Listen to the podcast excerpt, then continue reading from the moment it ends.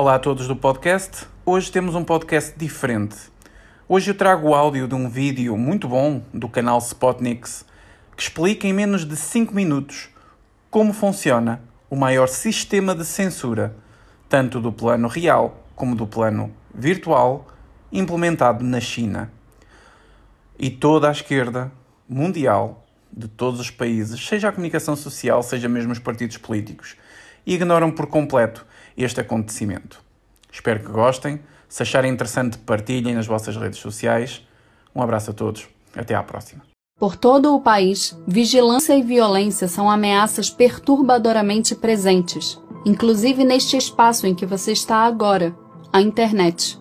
Com 854 milhões de usuários conectados, a população virtual chinesa é duas vezes e meia maior que toda a população dos Estados Unidos.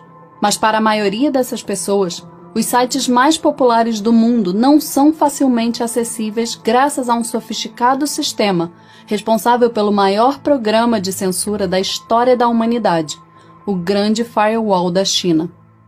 Ao todo, são mais de 10 mil domínios bloqueados no país. Na China, não há acesso ao Google, ao WhatsApp, à Netflix, nem ao Telegram. Páginas da Wikipédia em todas as línguas estão banidas. Facebook, Twitter, Instagram, YouTube, Snapchat, Tumblr, Pinterest e Reddit são proibidos. Serviços como Gmail, Dropbox, Blogspot, Google Docs, Twitch, Medium, SoundCloud, Goodreads e Flickr estão bloqueados, assim como acesso aos domínios de organizações de direitos humanos como da Anistia Internacional, da Repórteres Sem Fronteiras, da Freedom House e da Human Rights Watch. Dos veículos de informação, praticamente ninguém escapa. BBC, The New York Times, El País, The Intercept, Reuters, The Guardian, HuffPost, Le Monde, The Economist, Washington Post todos censurados. A pornografia também é estritamente proibida. Quem produz, divulga ou vende material sexualmente explícito pode ser condenado à prisão perpétua. Há um deserto virtual irreconhecível a qualquer figura com acesso à internet fora da China. Dos serviços internacionalmente conhecidos, poucos são permitidos. É o caso do LinkedIn, do Skype e do FaceTime. Também é possível usar os serviços de e-mail do Yahoo e do Hotmail, além de buscas no Bing. Do resto, nada escapa. Como fazer para driblar o bloqueio?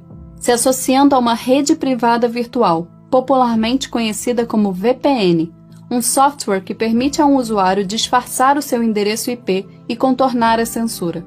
Por óbvio, apelar para essa estratégia é ilegal, e não são muitos os chineses dispostos a correr o risco. A ausência de aplicativos e sites internacionais incentivou o desenvolvimento e a adoção de alternativas nacionais. O bloqueio do Facebook e do WhatsApp, por exemplo, permitiu o crescimento do WeChat. A proibição da Wikipédia e do Google, por sua vez, levou à criação do Baidu. Além de bloquear milhares de sites estrangeiros, o governo chinês também monitora ativamente assuntos, conversas e pesquisas nos seus próprios veículos e redes sociais alimentando o aparelho de censura mais sofisticado do mundo. Qualquer mensagem enviada através de um grupo do WeChat, por exemplo, é monitorada pela Tencent, a operadora do aplicativo. Todas as conversas são armazenadas por seis meses. Mesmo os diálogos excluídos pelos usuários podem ser recuperados pela censura. A lista de temas tabus é tão cômica quanto curiosa. Depois que um meme comparando o ursinho Pooh a Xi Jinping se tornou viral nas redes sociais chinesas, as autoridades baniram imagens e menções ao desenho animado. Pelo mesmo motivo, o filme Christopher Robin, produzido em 2018, teve o lançamento proibido no país. Segundo um levantamento publicado pela Universidade da Pensilvânia, por um curto período de tempo até a letra N foi censurada aparentemente impedindo que cientistas sociais expressassem matematicamente a dissidência n maior que 2, sendo n o número de mandatos de Xi Jinping no poder.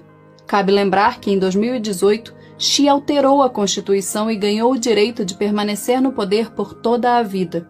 Os números 4, 6 e 89 também são ocasionalmente censurados por sua referência ao massacre da Praça da Paz Celestial, que aconteceu no dia 4 de junho de 1989, assunto tabu no país.